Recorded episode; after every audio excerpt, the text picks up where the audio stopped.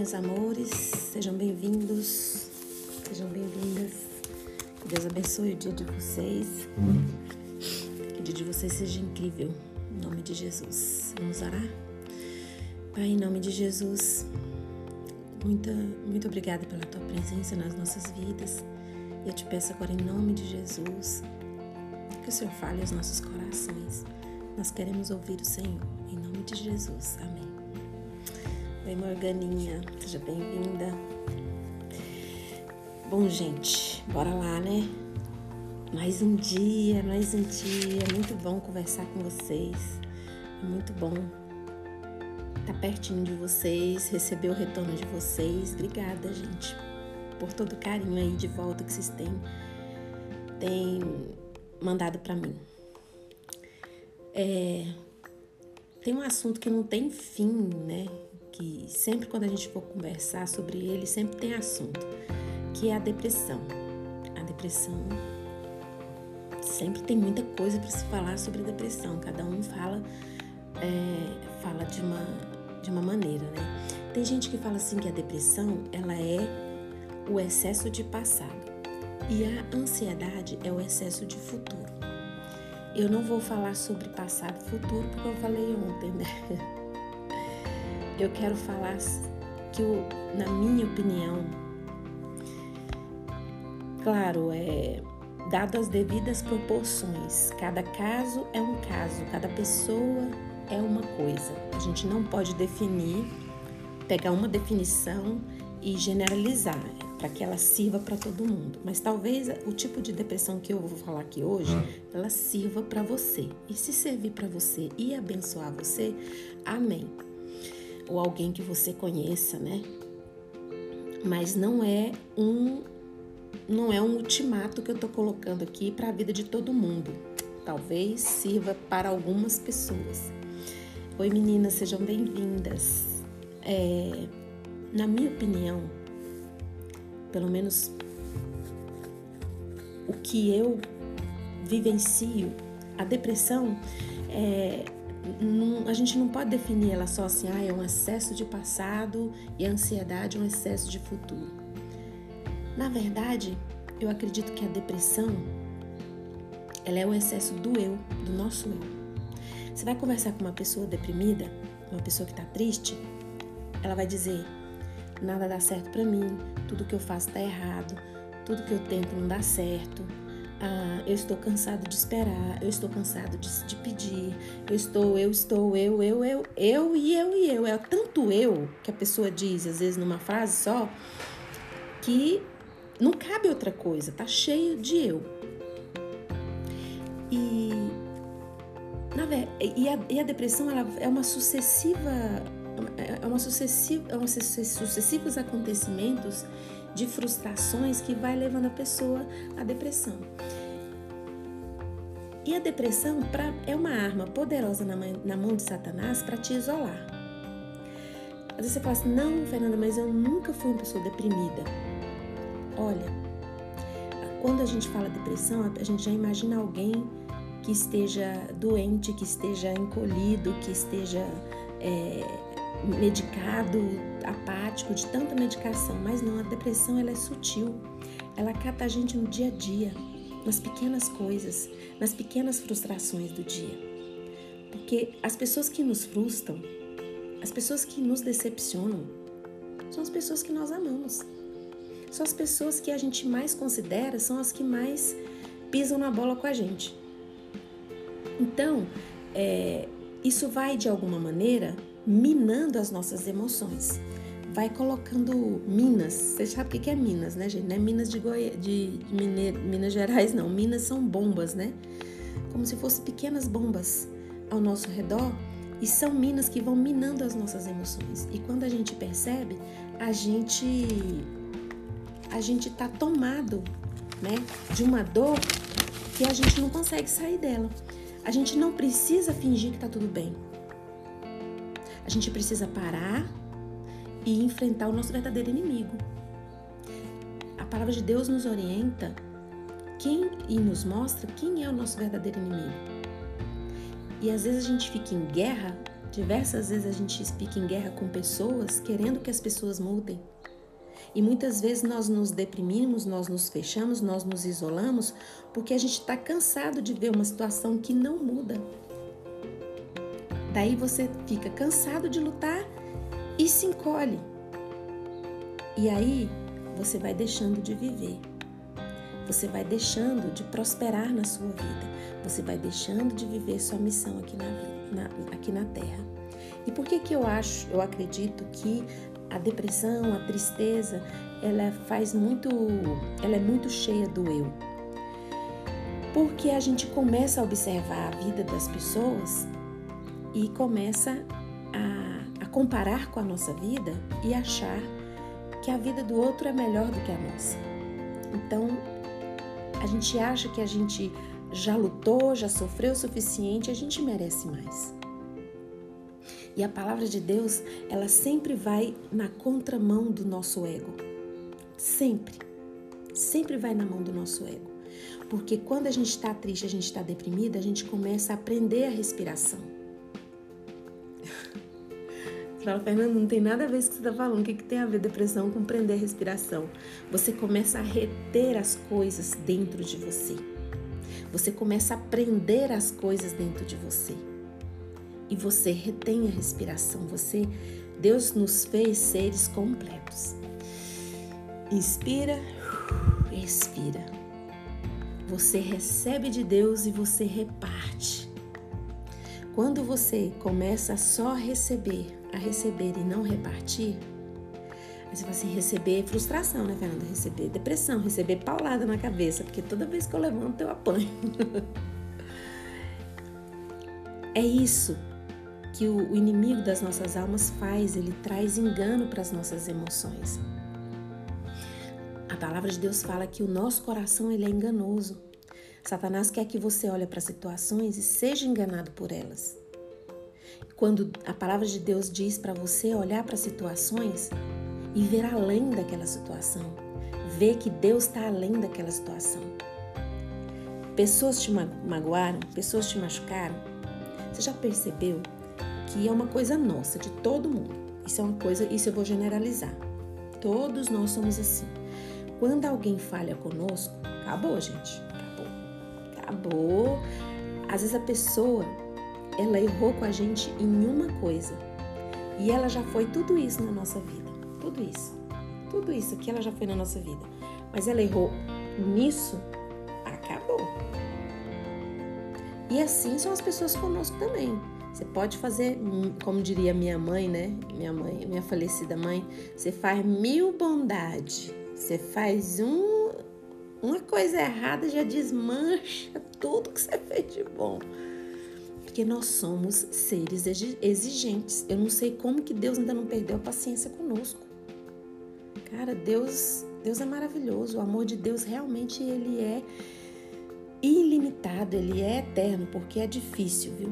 E como que a gente faz para poder é, sair dessa, dessa questão, né?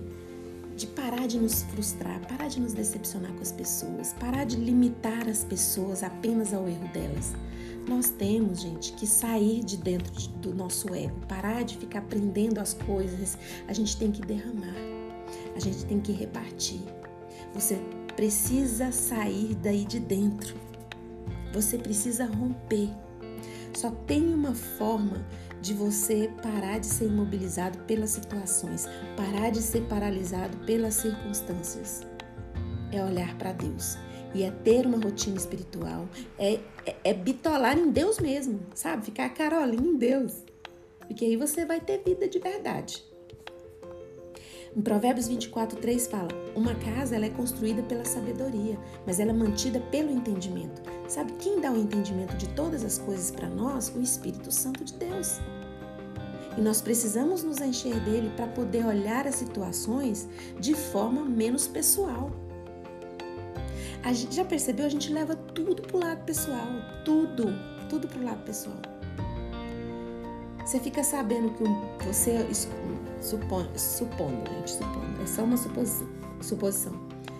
Eu vejo, às vezes, eu vejo pastores que abençoam tanto a vida das pessoas. as mensagens são tão incríveis e de repente esse pastor cai. Cai e a galera cai junto. A galera cai junto, o pessoal cai junto. Nunca mais quer ver mais nada do pastor, quer ver mais nada da pessoa. Apaga tudo. E aí que a palavra de Deus fala, os bereanos, eles eram eles eram incríveis. Eles eles ouviam tudo, assistiam tudo e retinham o que era bom. Nós precisamos reter o que é bom das pessoas. E a depressão, a tristeza, ela faz o que? Ela nos isola. A gente não quer ouvir nada de ninguém, das pessoas, principalmente as pessoas que nos decepcionaram. A gente, a gente não considera mais aquela pessoa para falar, não acha mais que ela tem autoridade para falar mais nada pra gente. E a gente se isola e fica sozinho. E viramos o poço do julgamento começamos a julgar todas as pessoas. Aí fala, né? Mas a palavra de Deus fala: pelos frutos conhecereis, mas não fala para você conhecer os frutos e abandonar a pessoa e largar a pessoa. Não fala isso. Fala que a gente precisa amar os outros. E é no amor e é na comunhão que as pessoas são curadas. Tem gente que fala assim: ah, mas Fulano tá lá na igreja, mas tá com a vida podre. Gente, mas a igreja é lugar dos podres. A igreja é das pessoas que precisam, precisam de Jesus. Se você não precisa de Jesus, você não, não pode ir para a igreja. Você não pode entrar na igreja. Porque a igreja é para as pessoas que precisam de Jesus. E se você não precisa de Jesus, a igreja não é lugar para você. Agora, todos nós somos pecadores e precisamos da glória de Deus. Se você precisa, se você quer viver uma vida abundante, você precisa estar perto de Deus, estar perto do Espírito Santo, estar perto de Jesus. E perto de Jesus só tem gente que precisa. E gente que precisa são pessoas imperfeitas. Porque a palavra de Deus fala que, Jesus fala lá, eu, eu vim para os que são doentes. Os sãos não precisam de médicos. E a igreja, a comunhão dos irmãos, ela foi feita para curar uns aos outros. E nessa comunhão de irmãos, de família, Gente, acontece de tudo. Decepção é o que mais acontece, mas é exatamente Deus usa tanto as coisas boas quanto as coisas más para o nosso bem. Ele faz isso para que a gente não desanime, não abandone a comunhão uns com os outros. Porque o que que Satanás faz? Ele pega a depressão e joga no nosso coração e nos enche com o nosso ego. Aí você fala, eu não mereço, eu tô assim, tudo que eu faço não dá certo, é, eu, é, eu vou na igreja, mas fulano, fulano, fulano, fulano me decepcionou, me olhou feio, me tratou mal. E aí aquela, aquele tanto eu dentro de si não cabe Jesus. Ou você se enche de você e se isola e vive sozinho e vai morrer, vai ter uma vida medíocre, porque você não vai ter vida, porque quem vive sozinho não tem vida. porque nós precisamos do outro. E a decepção vem porque família é assim. Toda família tem discussão, tem, tem discordância, tem alegria, tem, tem de tudo. Assim é a família. E a depressão ela vem para te isolar da família, para te isolar do bando. E aí ela enche você do seu próprio eu. E o que que você precisa para sair dessa depressão? Você precisa confessar os seus pecados para alguém, Aí você fala assim, ué, mas para eu ser, eu não, não pequei, eu não fiz nada de errado.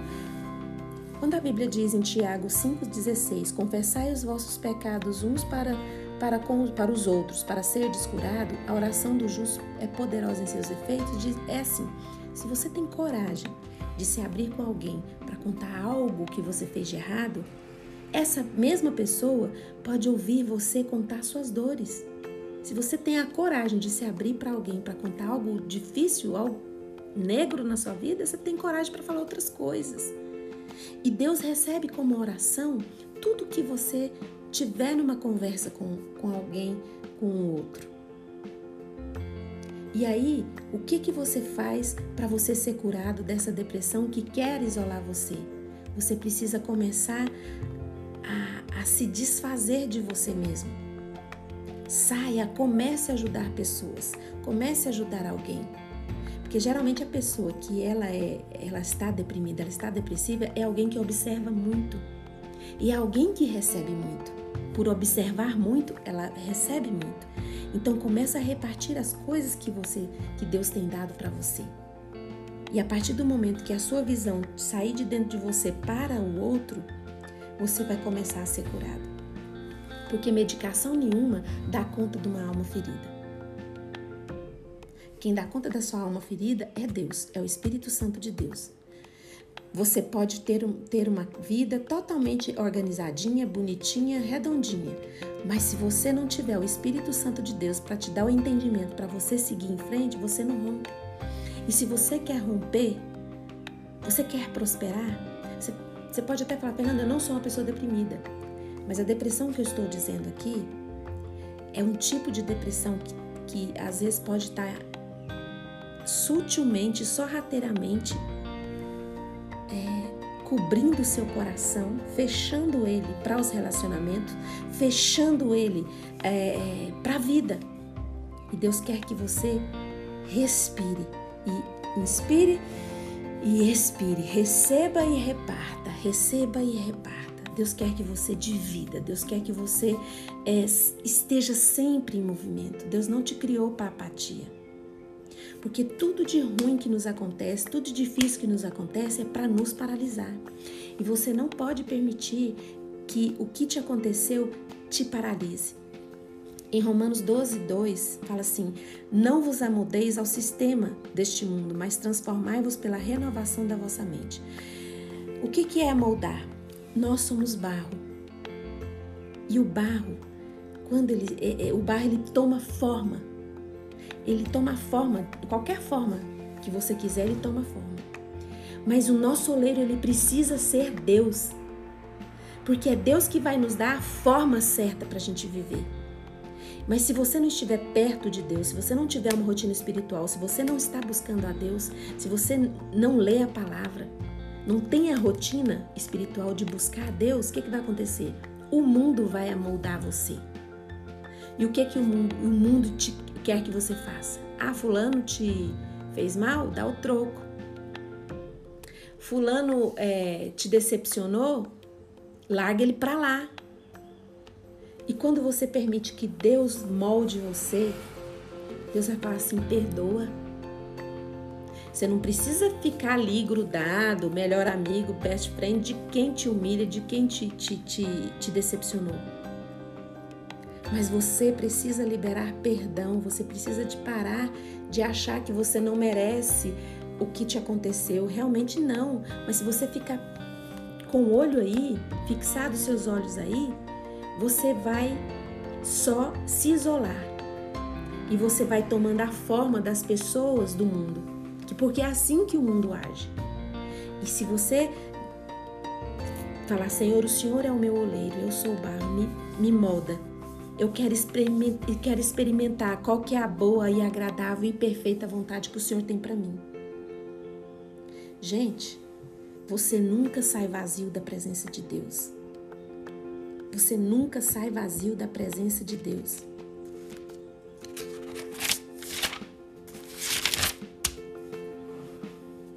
Josué 1:5. Quando Josué foi assumir a liderança do povo de Israel, porque Moisés havia falecido, Jesus falou para ele: seja forte, seja corajoso. Deus falou para ele. Eu falo Jesus e Deus mistura tudo. É, falou para ele ser forte e corajoso, mas teve uma coisa que lá em Josué 1:5, Deus falou para Josué que eu queria falar para você. Não deixe de falar das palavras deste livro da lei e meditar nelas de dia e de noite, para que vocês cumpram fielmente, tendo o que nele está, o que nele está escrito. Só então seus caminhos prosperarão e você será bem-sucedido. Você quer romper? Você quer ser bem-sucedido? Você quer sair daí de dentro? Você precisa ter uma rotina espiritual. Você precisa ler a Bíblia dia e noite, meditar, buscar nela, buscar em Deus. Porque a presença de Deus estando em você, eu estou falando presença de Deus. Eu não estou falando para você vir para minha religião. estou falando presença de Deus. A presença de Deus, a religião, para mim, na minha, na minha opinião, ela é muito importante. Só que Deus, ele é maior do que a religião. Ele é bem maior do que a religião. E você precisa buscar a presença dele. Porque é na presença de Deus que todos os seus medos, que tudo aquilo que te impede de romper, vai romper. Porque senão você vai viver fingindo que tá tudo bem na sua vida para as pessoas, mas realmente não tá. E vai chegar uma hora que você não consegue sustentar isso. Vai chegar um momento em que você não vai aguentar, porque vai se tornando um peso. Então, cuidado com a sua língua, com as coisas que você diz. Eu, não nada dá certo para mim, tudo dá errado, todo mundo me, me eu, eu começo um relacionamento dá errado. Você começa a profetizar, a falar coisas que que você sem querer o seu cérebro, o seu, sub, o seu inconsciente vai tomando como verdade na sua vida. E lá em Provérbios 18, 21 fala: a língua tem poder sobre a vida e sobre a morte. Os que gostam de usá-la comerão do seu fruto. O que você mais tem medo, o que você mais teme, é o que você mais fica verbalizando. É onde o seu cérebro, é onde os seus pés é onde os seus olhos estão olhando e é para onde você vai indo, é para onde você vai caminhando. E Deus manda dizer para alguém aqui que está me ouvindo agora nesse minuto, para você parar de ficar falando as coisas que matam a sua alma. Que você precisa começar a falar as palavras deste livro, a confessar tudo aquilo que Deus diz que você é. Você é amada, você é amado. A sua vida tem um preço alto.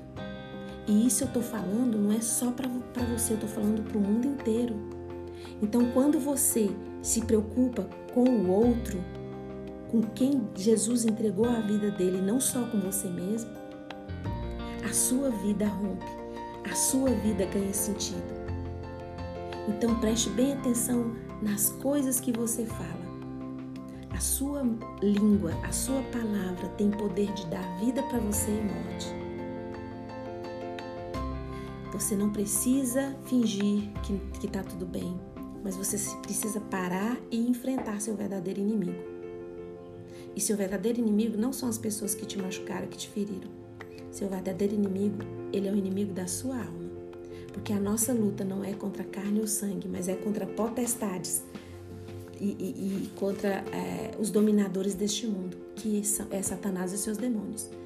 Então nós precisamos usar a nossa língua, usar a nossa boca para confessar Jesus, confessar o que Jesus tem feito na nossa vida. E nós temos que parar de nos isolar, parar de, de, de...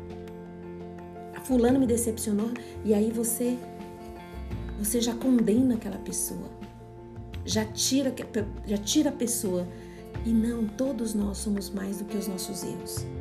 Todos nós, em algum momento, a gente falha, a gente erra. E a gente precisa parar de ser duro conosco mesmo e com as outras pessoas.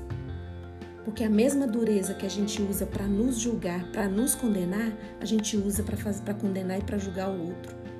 E nós estamos tudo aqui nesse mundo precisando e a nossa alma busca e tem sede é de Deus é de Deus. Se você tem se sentido sozinho, se você tem se sentido frustrado, se você tem se sentido abandonado, se você tem se sentido perdido, lembre-se, Deus nunca abandona você. Você precisa chegar para Deus e abrir seu coração e dizer: Deus, o que o Senhor quer? Qual é a verdadeira religião? O que o Senhor quer que eu faça? Quando você viver a verdadeira religião, você se torna pleno, você se torna completo. E qual que é a verdadeira religião? Você sabe? Sabe qual que é a verdadeira religião? Tiago 1:27. A religião que Deus, nosso Pai, aceita como pura e imaculada é cuidar dos órfãos e das viúvas em suas dificuldades e não deixar se corromper pelo mundo. Eu não estou menosprezando a sua dor, eu não estou diminuindo o que você sente. Mas eu estou querendo dizer para você o seguinte: a partir do momento que você estiver perto de Deus, Ele vai te ensinar a viver a verdadeira religião e você vai tirar os olhos de você e vai olhar para o outro. Que essa é a verdadeira religião, quando você olha para o outro, quando você ajuda o outro, quando você é, se doa pelo outro. Você fala, Fernanda, mas a gente está de quarentena, não posso ficar ajudando todo mundo. A primeira ajuda que você pode dar para alguém, você não precisa estar nem perto dela. A primeira ajuda chama-se oração. Tem alguém que machucou. Quem foi que machucou você? Quem foi que feriu você? Quem foi que decepcionou você? Você já orou por ela? Ah, não, Fernanda, é demais. Você está falando para eu orar pro meu algoz? Tô. A partir do momento que você começar a orar pelo seu algoz, pelas pessoas que te machucaram, você vai começar a olhar para essas pessoas como Deus olha. E o seu verdadeiro inimigo não é o seu algoz. O seu verdadeiro inimigo é o inimigo das suas almas. O problema é que a gente fica lutando com as pessoas. A gente fica lutando contra as pessoas. E aí a gente se isola, porque todo mundo uma hora vai te decepcionar. E você também. Quantas vezes você já decepcionou pessoas? Então, vamos viver a verdadeira religião. A verdadeira religião é a que não cultua o seu próprio eu, o seu próprio ego. Começa a ajudar os outros, começa a orar pelo outro. Peça a Deus que abençoe e que traga luz nas trevas do seu algoz. Ah, e ele vai se dar bem, não. Quando a luz de Jesus derramar sobre o seu algoz, tudo que é oculto vem para a luz. Tudo vem para a luz. E, ele se, e, e, e o sentimento que o Espírito Santo vai fazer cair no coração dele é sentimento de miséria, de necessidade da cruz do Calvário. E aí, quando o Espírito Santo derrama sobre o seu algoz, para as pessoas que te ofenderam, que te decepcionaram, quando o Espírito Santo vai e derrama sobre elas, elas nunca mais vão tratar alguém como elas trataram você. E você vai estar fazendo o que Jesus faria nesse mundo, que é curar pessoas. A primeira pessoa que é curada, quando se doa, quando se entrega, quando se preocupa com outra, é você. Deus vai curar você. Deus vai tirar você desse lugar a partir do momento que você começar a enfrentar o seu verdadeiro inimigo o inimigo da sua alma e você só vence o inimigo da sua alma através da Bíblia, através da sua rotina espiritual, através do Espírito Santo de Deus. Que Deus abençoe seu dia, que Deus abençoe a sua vida. Obrigada por ter ficado aqui comigo. É, eu falei sobre depressão, desde o começo estava falando sobre depressão, que eu não generalizo, porque cada, cada, cada caso é um caso, mas eu trouxe para você hoje um tipo de depressão que é aquela depressão cheia do eu. E Deus quer que você saia de dentro de você mesmo e comece a falar, a confessar coisas boas sobre você, coisa boa sobre as pessoas, porque você vai comer do fruto das coisas que você diz. Se você só fala besteira, só fala palavras vazias,